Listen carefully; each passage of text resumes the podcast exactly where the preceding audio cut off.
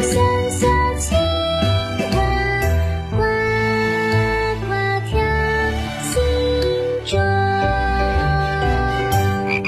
宝林叔叔讲故事，倾听一个故事，开启一个世界。大家好，这里是宝林叔叔讲故事，我是宝林叔叔，欢迎大家准时收听。大家好，我是小青蛙呱呱。嘿嘿嘿，暴力叔叔，最近呢，我学了一个法术。哦，小青蛙呱呱，你还会法术呢？是的，我可以呀，把一样东西给变没了。嗯。好啊，小青蛙呱呱，赶快试试吧。好的，我接下来要念咒语了。吃不哒不哒不哒边儿，不吃不哒哒的啪嗒边儿，变。小青蛙呱呱，什么东西都没少啊。嘿嘿嘿嘿，宝林叔叔，你找找你的盒饭哪去了？啊，盒饭不见了。吃葡萄不吐葡萄皮，不吃葡萄倒吐葡萄皮。好故事快到我的筐里来。哎呀故事装的太满了，故事一箩筐，越听越聪明。欢迎来到故事一箩筐。小青蛙呱呱刚才呀，使用了一招法术，把宝林叔叔的盒饭给变没了。这个家伙总是偷我的盒饭吃。但是呢，还有一个人十分的想学法术，他叫什么名字呢？我们一起来听这个故事吧。崂山道士。话说，在很久以前，有一个姓王的小伙子，他的名字叫王生，在王家他排老七，因此啊，也叫他王七。王生这个人呐，不爱读书，偏偏喜欢学习那些虚无缥缈的法术，家里的长辈不管怎么劝都不听。有一天呐。不知道这个王生啊是从哪里听说的，说崂山上面有很多的神仙，于是他就瞒着家里人，偷偷摸摸带着行李向崂山进发了。小朋友们，崂山呢就在山东省的青岛市，在崂山的山顶上，坐落着一个古朴雄伟的道观，道观。隐藏在周围的参天大树当中，显得十分的幽静。王生登上山顶，来到了道观的大殿，见到了一个头发全白的道士，正坐在大殿的中央。那个老道士神情安定，仙气十足。王生一看呐，赶紧行礼，请道长收我为徒，我愿意跟随道长。一起悟道，那位老道士摇摇头，悟道的过程艰苦而又漫长，只怕你过于娇贵，吃不了苦啊。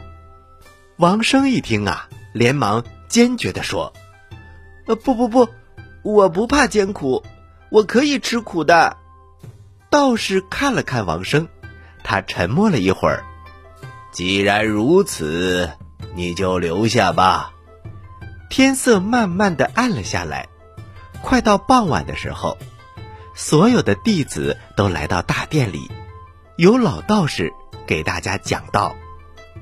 等所有的人都到齐的时候，王生这才发现，这位老道士的弟子非常多。就这样，王生成为了老道士的徒弟，留在道观学习悟道。第二天，天还没有亮的时候，王生就被师傅叫醒了。王生，起来了，拿着这把斧头，跟随其他的师兄们一起上山砍柴。王生第一天来，他非常的高兴，于是就接过斧头上山砍柴去了。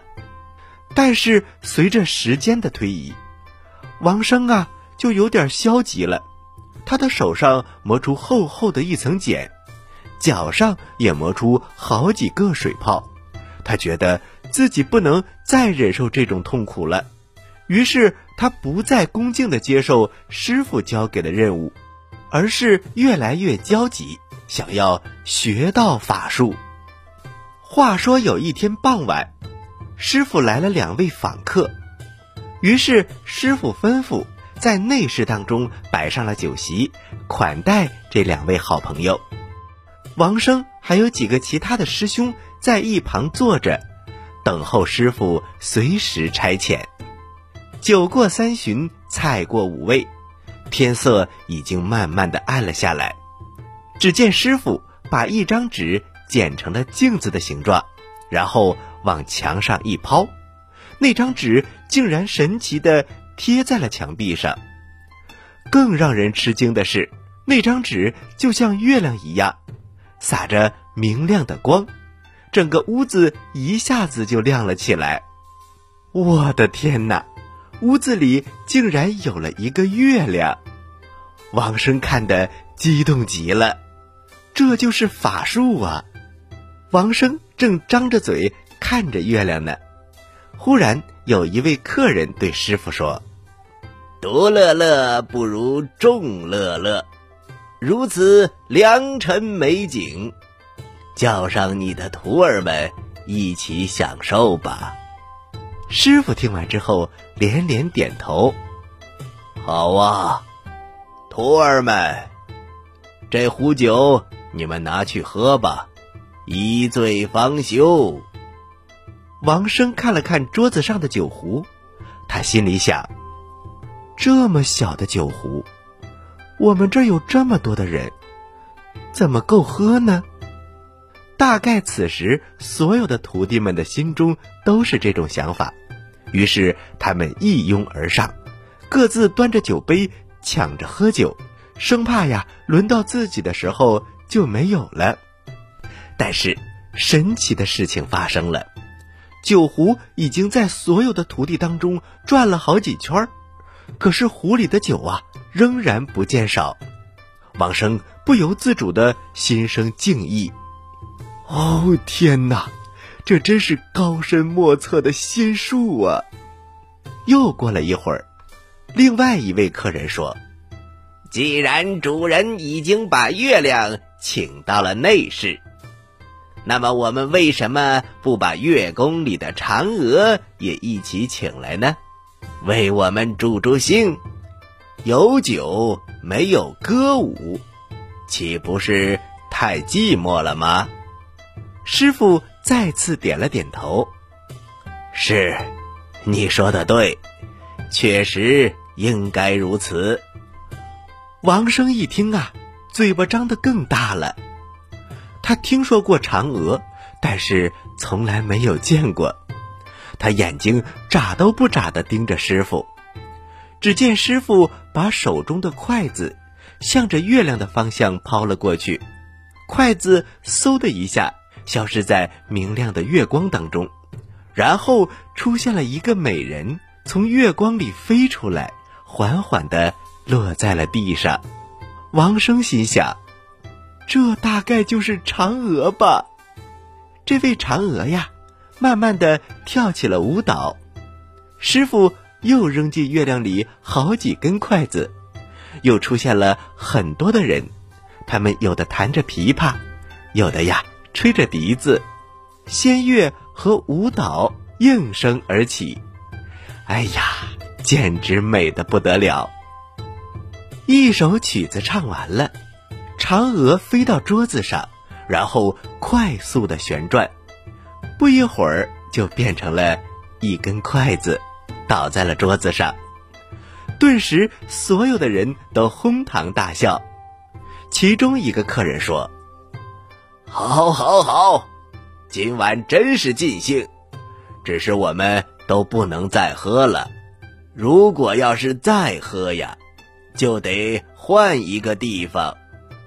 不知道我们能否到月宫里？”去瞧瞧呢，师傅微笑的点点头，当然可以了。既然如此，不如我们就到月宫里边喝边聊吧。说完，三个人呐一站起身，脚下立刻升起一团云雾，把三个人慢慢的送进了月亮当中。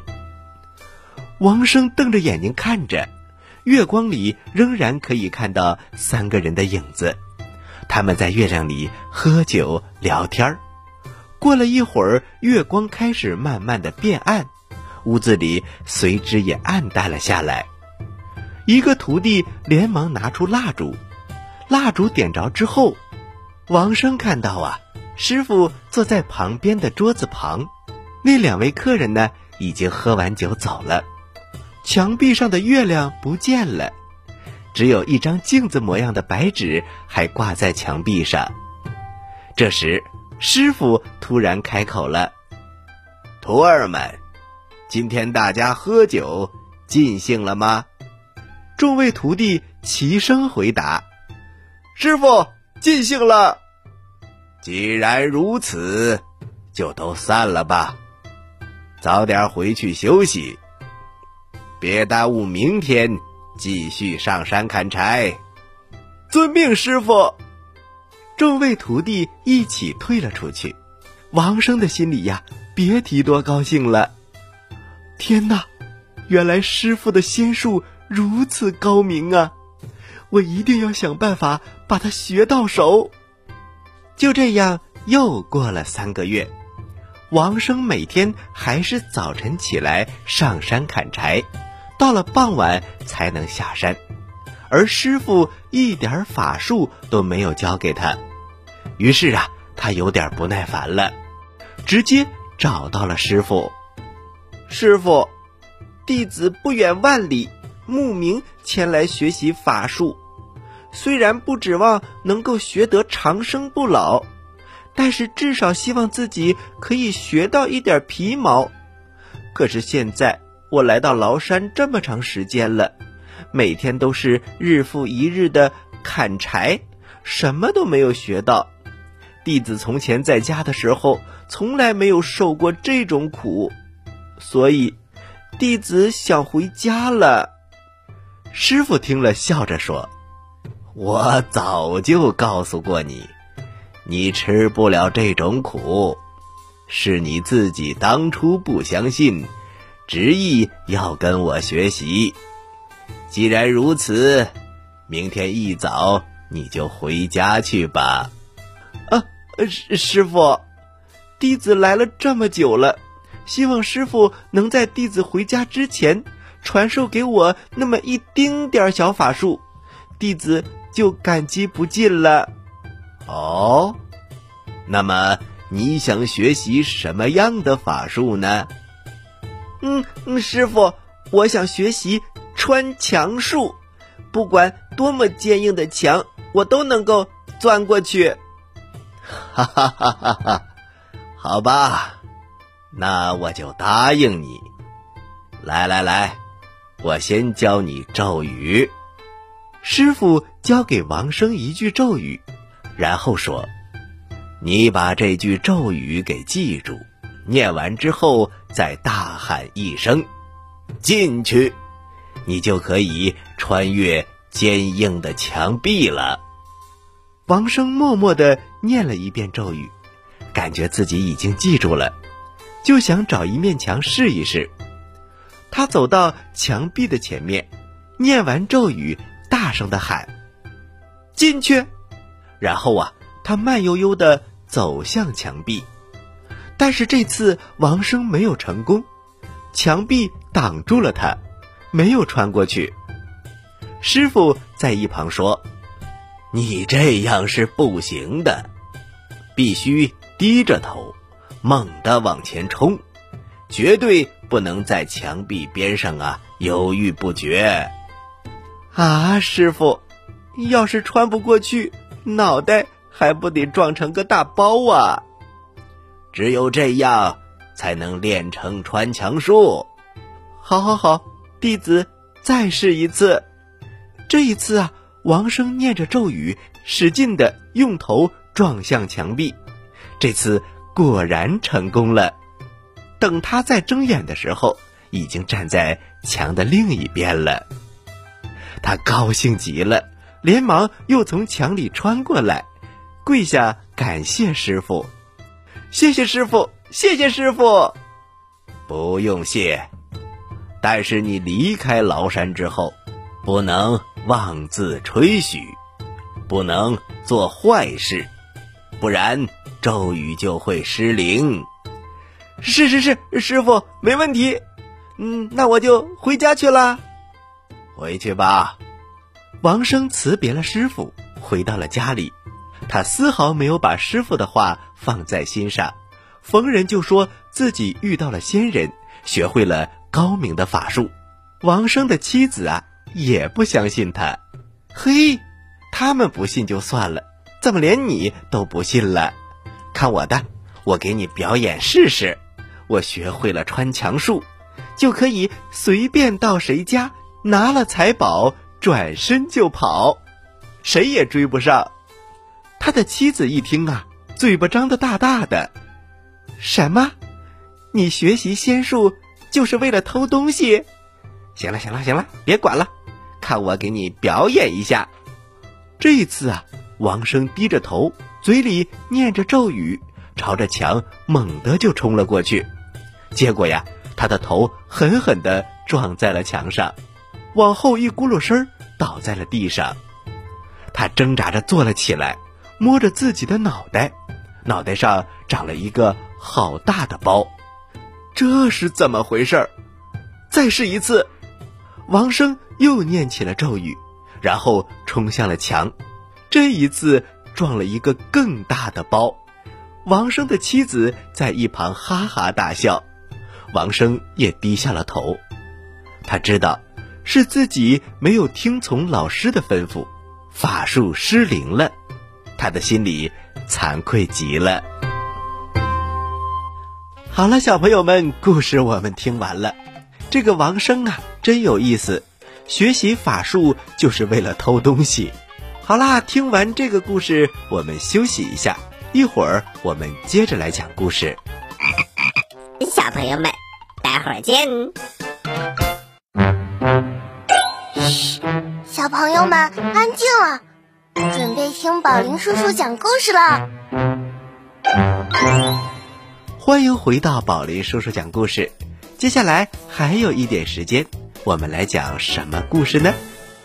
我说了算，选自《学会长大儿童成长启智绘本故事系列》，作者英国的珍妮·威利斯，绘图彼得·贾维斯，翻译谢林威，是由化学工业出版社出版的。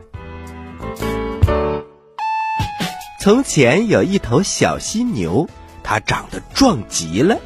它一出生就雄赳赳、气昂昂的宣告天下：“我说了算！”哈哈，什么事儿他说了算呢？我们接着来听故事吧。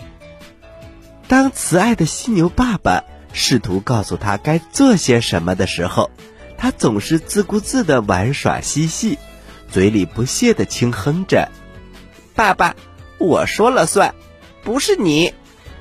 当洗完泥巴浴的妈妈告诉他该上床睡觉的时候，他总是粗鲁的大吼着：“呃，不，我不睡觉，我说了算。”他高兴什么就做什么，走到哪里都是一副耀武扬威的样子。当油猪想从他面前穿过的时候，他扬起鼻子。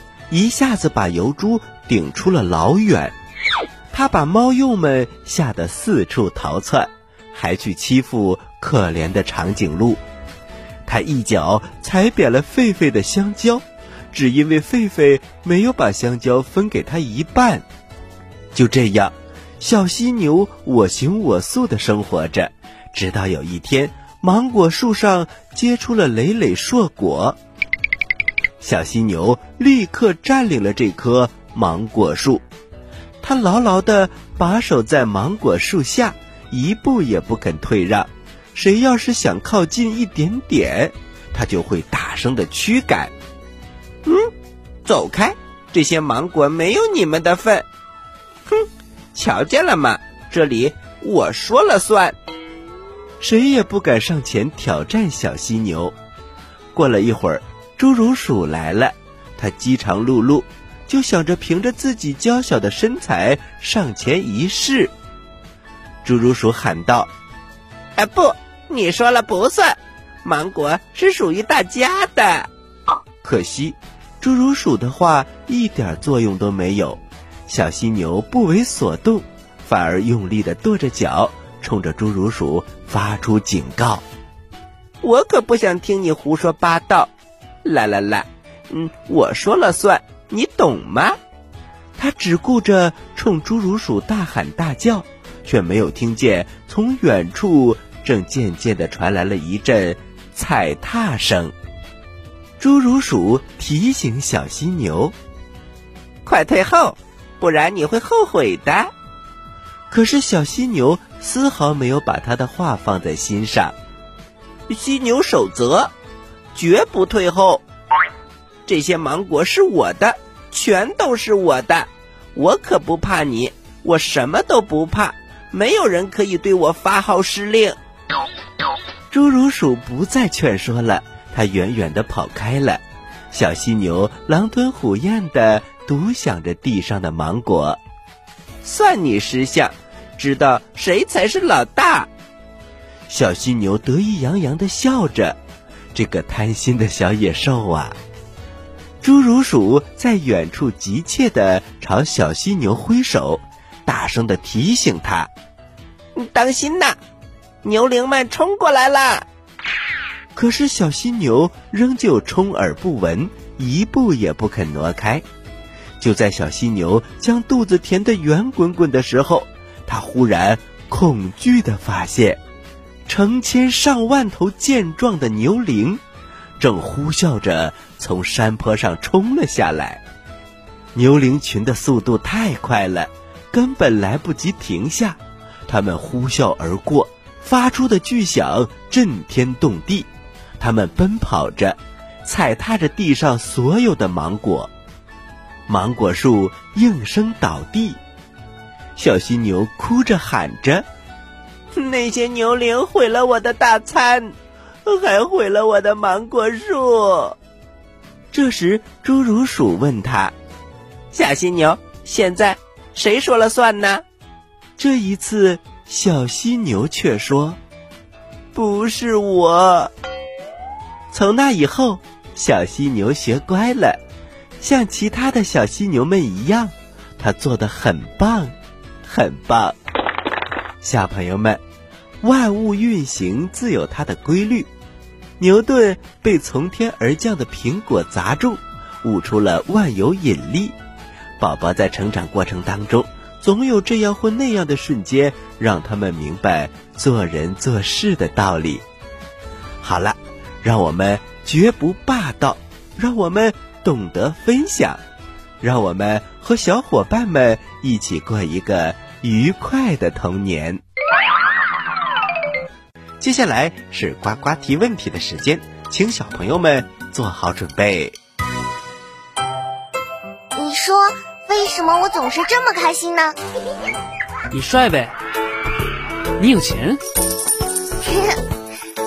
对，因为我每次听故事都能回答对小青蛙提的问题。嘿嘿嘿嘿嘿，呱呱提问题喽，小朋友们做好准备哟。小朋友们，王生去学法术的那座山叫什么山呢？有几个答案可以选哦：一香山，二泰山，三。老闪，小朋友们再见。